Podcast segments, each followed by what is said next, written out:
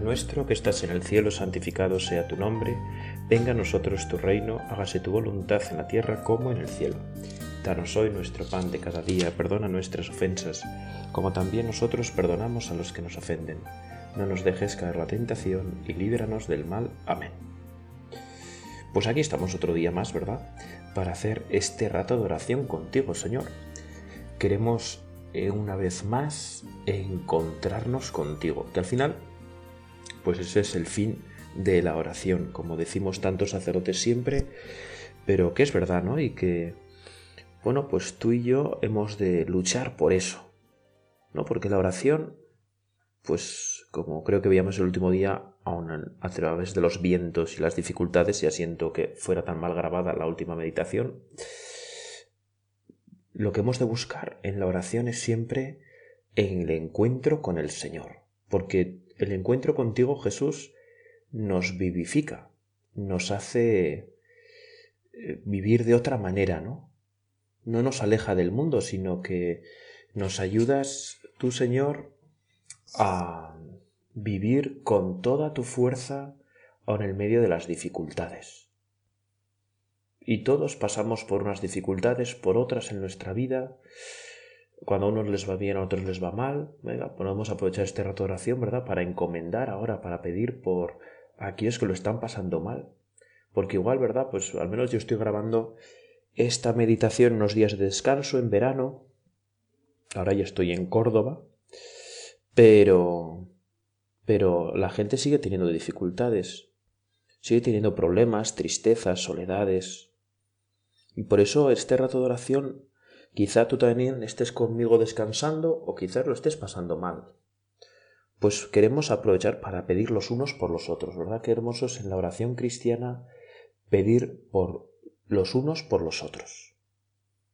¿No? Y tener ese corazón grande que en el que quepan todos, ¿no? Esta mañana en la meditación nos decía un sacerdote muy bueno, que podéis rezar por él, don Borja se llama, que tenemos que tener un corazón en el que quepan todos. Y es así, ¿no?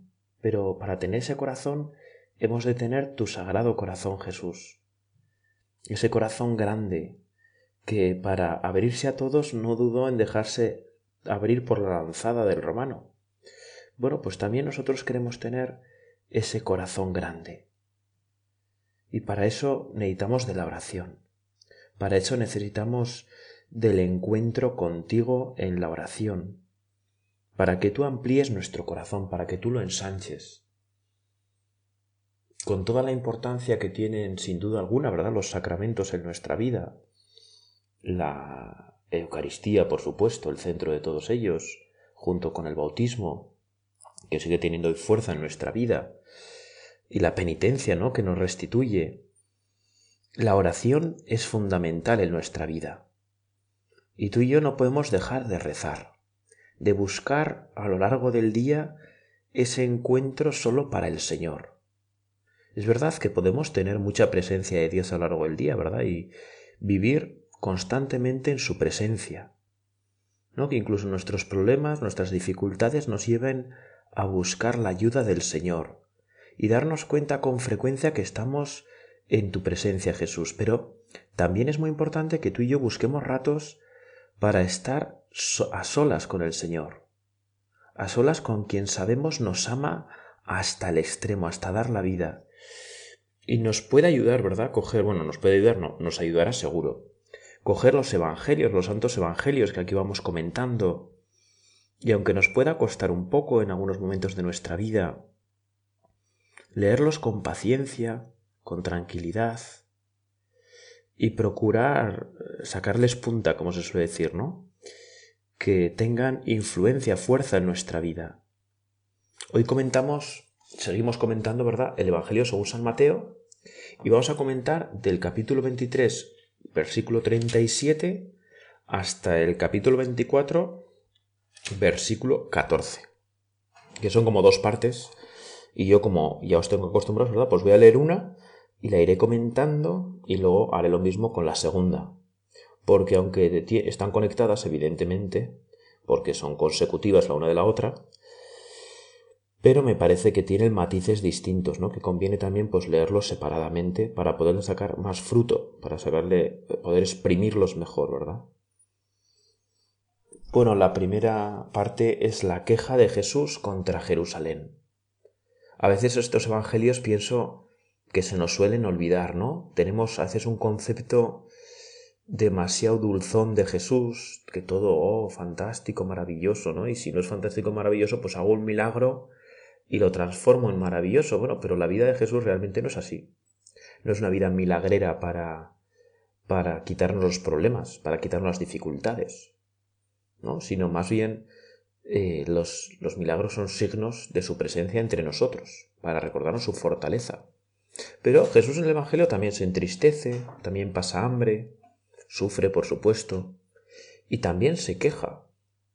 ¿No? Se podrá hablar de una santa queja, ¿no? del Señor. Porque es verdad que eh, tú y yo hemos de evitar ser quejicas, ¿no? En una sociedad, al menos así lo veo yo tantas veces, de quejicas, ¿no? La sociedad de la queja. Quizá eso se nos haya pegado, no lo sé, de los americanos, ¿no? Que parece que siempre protestan por todo y que son la sociedad de la queja. Bueno, eso es la idea que tengo, igual estoy súper equivocado. Pero a veces es verdad que en nuestra sociedad podemos ser muy quejicas, ¿no? Y quejarnos por todo y no tener un espíritu de sacrificio, un espíritu de mortificación, ¿no? De aceptar las contrariedades, las dificultades con alegría, de ver en ellas a Dios, ¿no? De descubrir en las cruces que nos encontramos a Jesús crucificado con nosotros, que nunca nos abandona. Y eso está bien, ¿no? Que no seamos muy quejicas, porque la queja pues realmente crea muy mal ambiente, ¿no? Yo recuerdo en el seminario, es un poco contradictorio, pero así ocurrió, ¿no? Que yo la verdad es que, no sé, tengo la sensación, igual no es así, pero los que me conocen ya me corregirán, de que me quejo poco, ¿no? De que trato de ser conformista con la situación en la que estamos y ahí sacarle punta y disfrutarla, ¿no? Entonces, cuando hay mucha gente alrededor que se queja demasiado, a mí me agobia y me entristece. Entonces, en el seminario, con seminaristas muy buenos, la mayoría de ellos sacerdotes eh, y grandes sacerdotes muy buenos, pero hubo una temporada en la que había como un ambiente de queja. Y a mí, eh, pues aquello me, me turbaba, ¿no? Porque tampoco vivíamos ni tal mal, ni teníamos tantas dificultades, ni, bueno, pues no sé, ¿no? Lo habitual, vamos, tampoco, ni más ni menos, ¿no? Pero ya me entiendes. Y entonces hubo una reunión de los seminaristas de mi grupo, ¿verdad? Con el rector, con el formador, con el director espiritual. Y aunque parezca contradictorio, y así me lo hicieron ver, y tenían razón, yo me quejé de las quejas. ¿No? Me quejé de que eh, había que ser un poco más recios, de que había que ser un poco más fuertes y no había que andarse quejando por todo, ¿no? Porque no daba buen ambiente al seminario. Y la verdad es que se me corrigió públicamente por quejarme de las quejas y diciéndome que había derecho a quejarse, lo cual yo dije que por supuesto, pero con cabeza. Pero de hecho el ambiente mejoró, ¿no? Porque la gente yo creo que se empezó a quejar menos y no nos dio como un... La queja es como un poco una sombra, ¿no? Una boina de esas de nubes, ¿no? Que se ponen en el norte y que no dejan levantarse el día, ¿no? Esa boina de nubes en, los montes, ¿no? Que ahí están agarradas y que no dejan que, que se levante el día. Pero es verdad también a su vez que, así como hemos de evitar ser quejicas, hay lugar a la queja, por supuesto, ¿no? Y por eso este Evangelio nos puede ayudar, ¿no? A descubrir de qué nos tenemos que quejar y de qué no. Porque, bueno, el Señor es verdad que se queja, y que por tanto eh, en, algunos, en algunas situaciones la queja es buena, es importante y por supuesto que hay que tratar de mejorar las cosas y hacerlo de la mejor manera posible. Y a veces hay que quejarse, ¿no? Entonces el Evangelio dice así, Jerusalén, Jerusalén, que matas a los profetas y lapidas a los que te son enviados. ¿Cuántas veces he querido reunir a tus hijos como la gallina cobija sus polluelos bajo las alas y no quisiste? He aquí que vuestra casa se os va a quedar desierta. Así pues, os aseguro que no me veréis hasta que digáis, bendito el que viene el nombre del Señor. Son palabras duras del Señor, ¿verdad? son palabras duras tuyas, Señor, a las que realmente pues no estamos muy acostumbrados en el Evangelio, pero que están ahí. Jerusalén, Jerusalén, ¿no? El Señor que se va acercando a la ciudad de Jerusalén, que está todavía en las afueras, lejos, en el monte, y ve Jerusalén y se llena de, de dolor su corazón, ¿no? Porque tantos siglos preparando la venida del Mesías y cuando llega pues no le reconocen. Y sabe, bueno, ya, pero ya el desenlace de su vida ya está claro, lo van a crucificar. Además lo van a crucificar fuera de la ciudad. Jerusalén, Jerusalén, ¿verdad? Pues es imposible no imaginarse, ¿no? Esta escena con lágrimas del Señor, ¿no? entristecido, ¿no? Porque porque quiere lo mejor para todos, pero pero no lo logra. Que matas a los profetas y la pidas a los que te son enviados. Y así tu Señor sigues una gran bueno, secuencia, no me sé otra palabra, ¿no? Otra gran recua de profetas, de enviados que han sido maltratados por el pueblo judío, ¿no? y que siguen siendo maltratados ¿no? por la humanidad. Y qué palabras tan hermosas del Señor, ¿verdad? ¿Cuántas veces he querido reunir a tus hijos como la gallina cobija sus polluelos bajo las alas? ¿No esa imagen tan hermosa del Señor que quiere cobijarnos, que quiere darnos refugio, que quiere darnos, pero un refugio no frío, ¿no? Como puede ser un refugio de montaña, ¿no? Que vas hasta que lo caldeas y lo pones un poco bien, pues pasa un rato, no, no. El refugio que nos da el Señor es la gallina que cobija sus polluelos, ¿no? De, con su propio cuerpo, con sus propias alas. El Señor nos cobija, el Señor nos abraza. ¿No? A mí me parece una imagen tan bonita, tan preciosa, ¿verdad? Ahora que se puede buscar tan fácil como es esto, ¿no? De la gallina en los polluelos.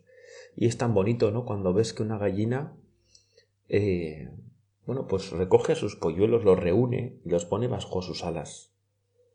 Y ahí los polluelos se sienten protegidos, porque están con su madre. No, pues eso es lo que tú quieres para nosotros, ¿verdad, Señor?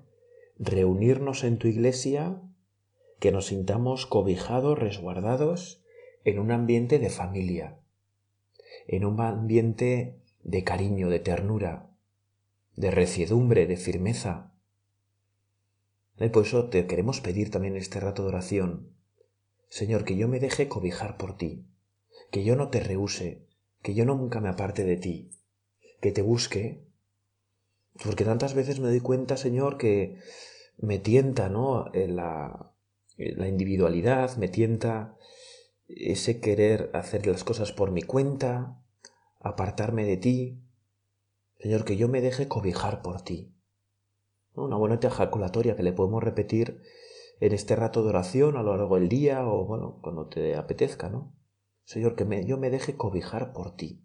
Qué bonitas son las jaculatorias que podemos sacar y hacer nuestra de la escritura, ¿verdad?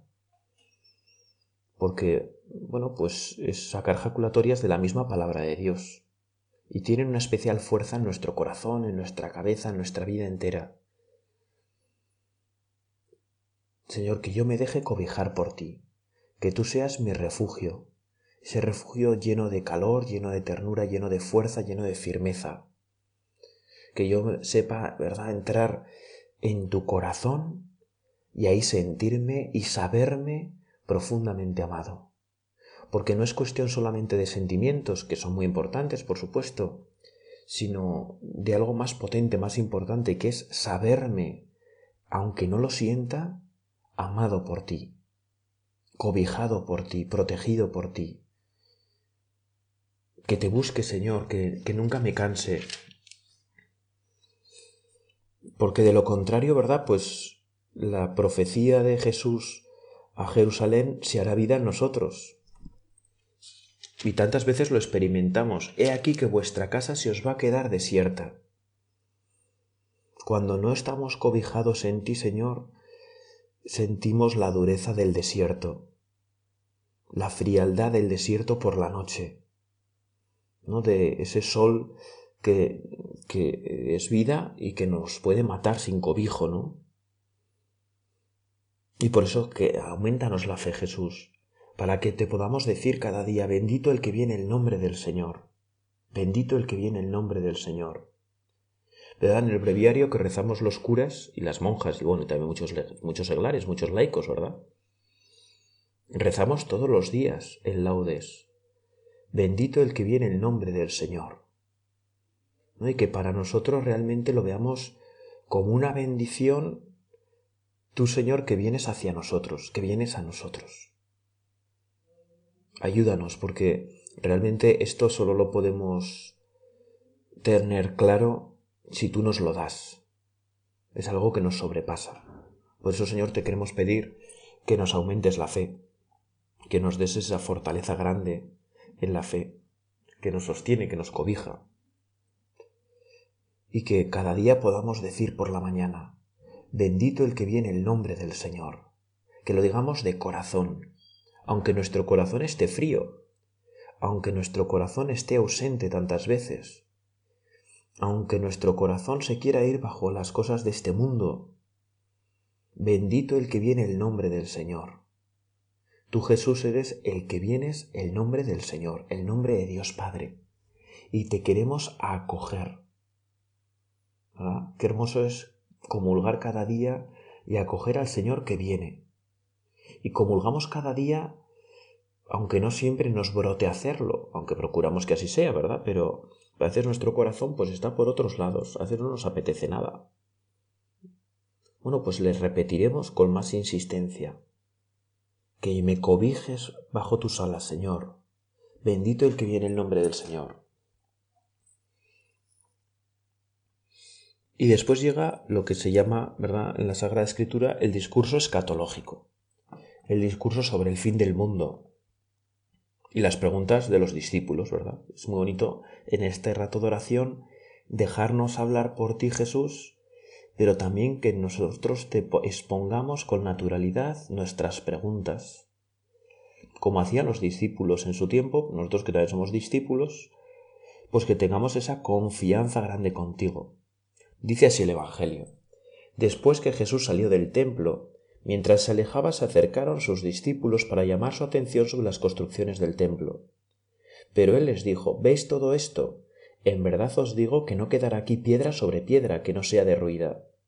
Estando él sentado en el monte de los olivos, se le acercaron sus discípulos a solas y le preguntaron Dinos cuándo ocurrirán estas cosas, y cuál será el signo de tu venida y de la consumación del mundo.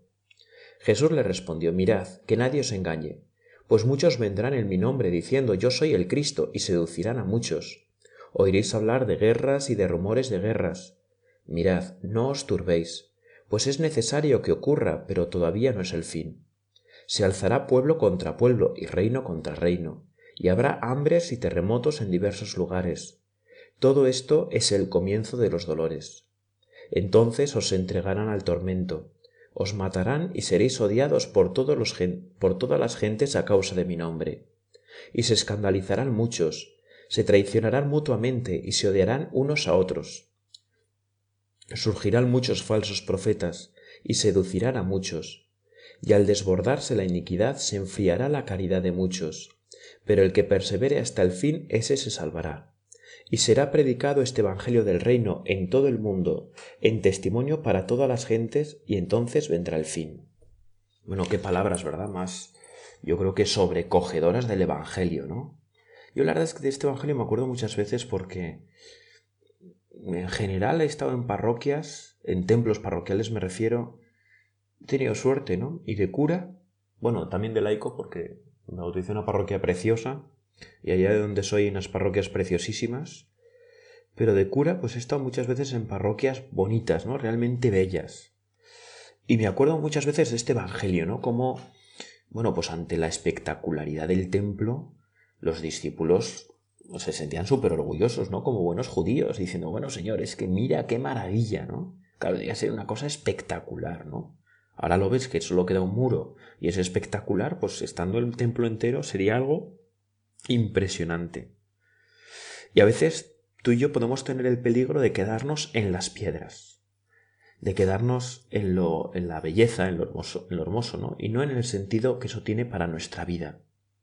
Yo la verdad es que siempre que veo mis parroquias tan hermosas ahora, me acuerdo de este Evangelio. ¿Veis todo esto? En verdad os digo que no quedará aquí piedra sobre piedra que no sea derruida. ¿No? Es, es fuerte, ¿eh? Es fuerte cuando estás en una parroquia que te encanta, que es maravillosa. Dices, bueno, va a llegar un momento, no sabemos cuándo, en que todo va a ser derruido, que todo va a caer. Y que eso entra en los planes de Dios, que eso entra en lo que Dios quiere para nosotros. Y que por tanto, bueno, pues hay que aceptarlo y acogerlo en nuestra vida, ¿no? Bueno, claro, para los discípulos, ¿no? Buenos judíos, como digo, esas palabras serían tremendas, ¿no? Se crearía probablemente hay un gran silencio. Pero ¿qué dice este, no? ¿Cómo va a ser destruido el templo de Jerusalén, el templo construido por el gran rey Salomón? ¿No? Reconstruido después. ¿Cómo, cómo va a ser esto, no? Pero, pero esto es una locura, ¿pero qué dice? Y se quedarían todos consternados, porque claro, el templo era el lugar más importante para el pueblo judío, porque era el lugar del culto a Dios, del sacrificio a Dios.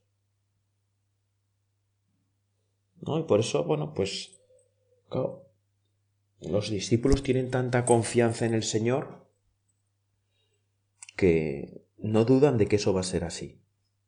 ¿No? Nosotros tenemos queremos tener, Señor, esa confianza contigo, de saber que lo que nos dices va a ser así, aunque nos duela, aunque lo veamos con dificultad.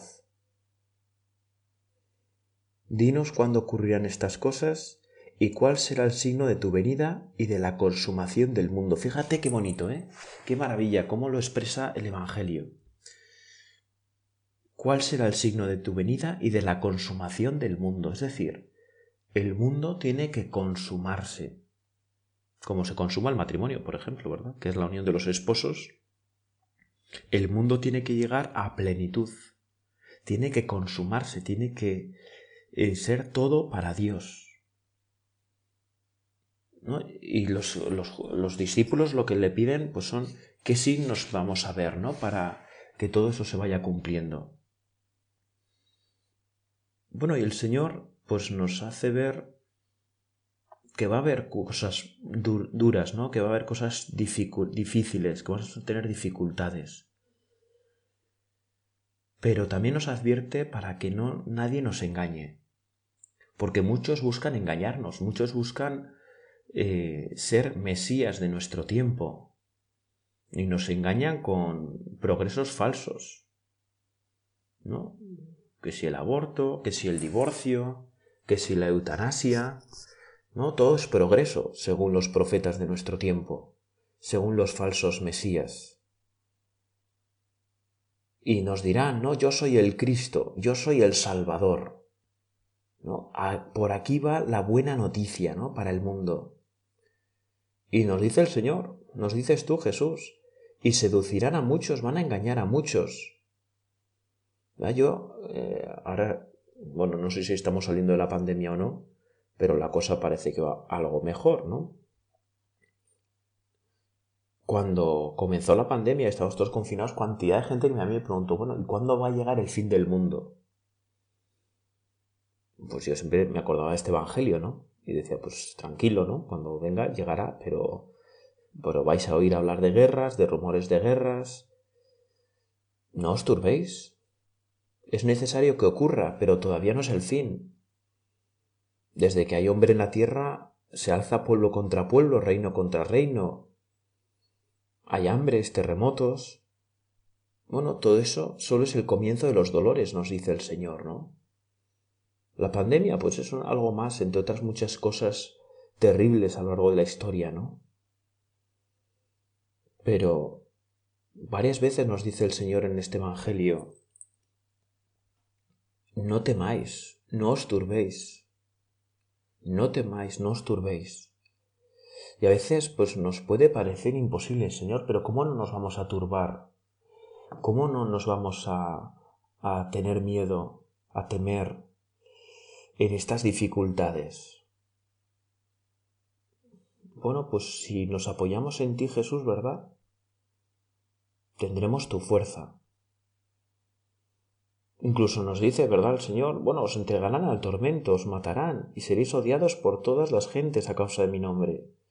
Y hoy lo vemos que esto se realiza, ¿no? Que por ser fieles a Cristo, por ser fieles a tu enseñanza, Señor, a lo que tú nos dices a través de la Iglesia, bueno, pues somos despreciados, somos odiados, se nos amenaza con matarnos, quizá no ya físicamente, aunque a algunos también les ocurre, sino que nos matan pues también ahora públicamente, ¿no? Se nos difama, se nos todas estas cosas.